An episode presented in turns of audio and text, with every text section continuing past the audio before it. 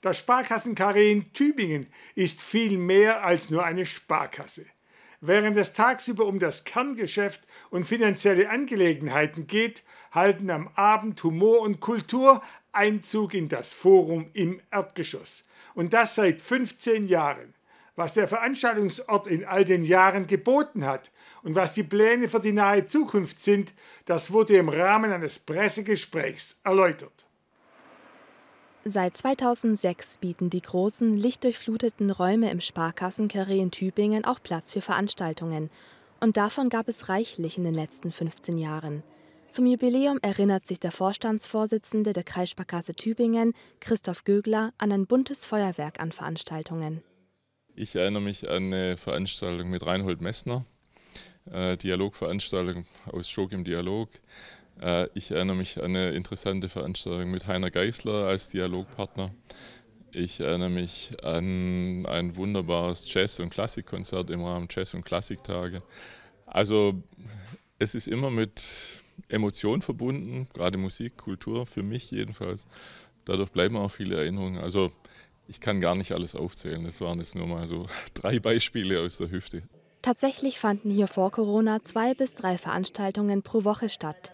Zu den Ankerformaten gehört Schog im Dialog, zu dem Bernadette Schog interessante Persönlichkeiten einlädt.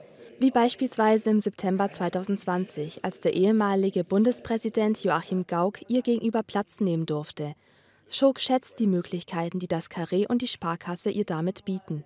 Ja, das ist die Atmosphäre, die irgendwie von Anfang an so freundlich und so entgegenkommend war.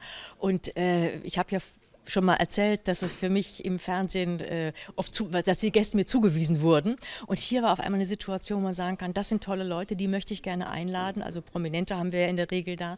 Äh, und das war eine unheimliche Freiheit, die man hier auch mir gegeben hat, sowohl was die Länge äh, und die Art des Abends angeht, wie auch die Gäste, die ich einladen konnte. Auch der Geschäftsführer von Osiander, Heinrich Riedmüller, ist des Öfteren hier.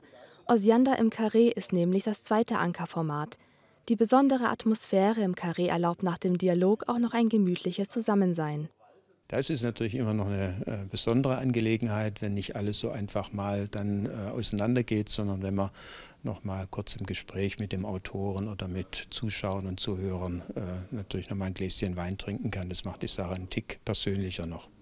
Aufgrund der Pandemie wurden die Veranstaltungen dann etwas zurückgefahren, doch langsam wird wieder Fahrt aufgenommen.